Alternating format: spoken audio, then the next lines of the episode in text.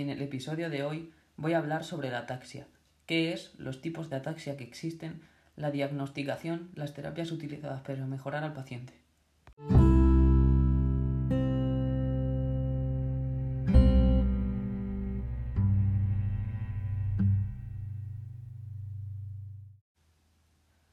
La ataxia es un trastorno caracterizado por la disminución de la capacidad de coordinar los movimientos. Se manifiesta como temblores en partes del cuerpo durante la realización de movimientos, como dificultad para realizar movimientos o como dificultad para mantener el equilibrio. La ataxia no es una enfermedad en sí, sino un síntoma de muchos procesos degenerativos. La mayoría de, de ataxias que existen son progresivas, pero para cada persona es totalmente distinta.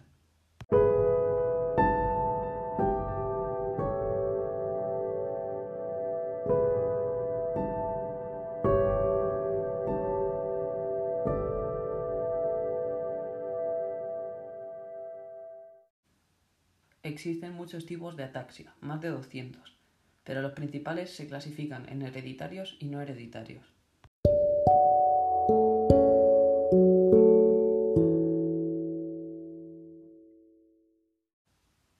Ataxias hereditarias. Hay dos tipos.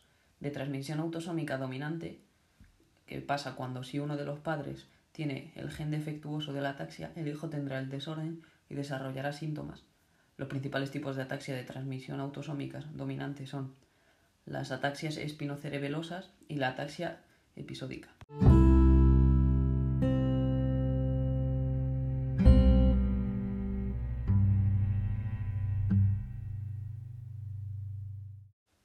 Y las ataxias de transmisión autosómica recesiva.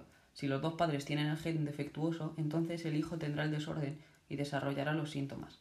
Los principales tipos de ataxias de transmisión autosómica recesiva son la ataxia de Friedrich, que es la más famosa, la ataxia talangiectasia, la ataxia cerebelosa congénita y la enfermedad de Wilson.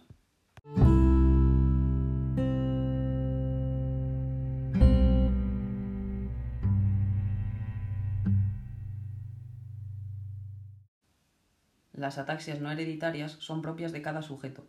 Los principales tipos son la anormalidad congénita, donde la coordinación de los movimientos voluntarios está alterada, las metabólicas, que se dan por una mala absorción de los nutrientes, las ataxias por traumatismo, que se deben a un trauma en la cabeza que genera una ataxia, por infección, que se deben a la toma de drogas o toxinas, o por tumores, donde un tumor o bien benigno o bien maligno en el cerebelo hace que esta persona tenga ataxia.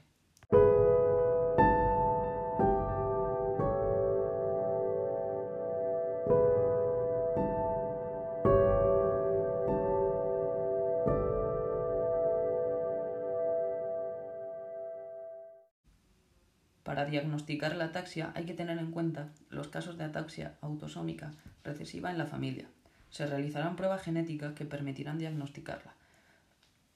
Al realizar estas pruebas es muy posible que el paciente sufra ataxia si las pruebas de la neuroimagen muestran atrofia en el cerebro o si las imágenes aparecen en pacientes menores de 50 años.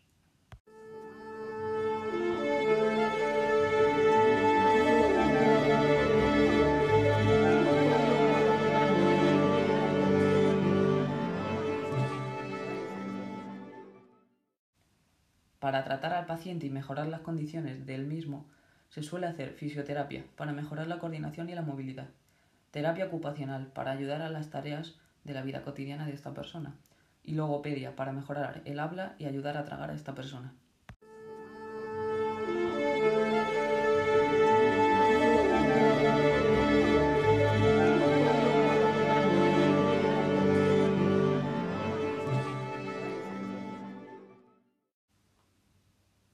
Este desorden necesita un tratamiento muy continuado y hoy en día, con el coronavirus, se les está quitando horas de tratamiento a muchas personas que necesitan terapia para poder vivir por sí mismos.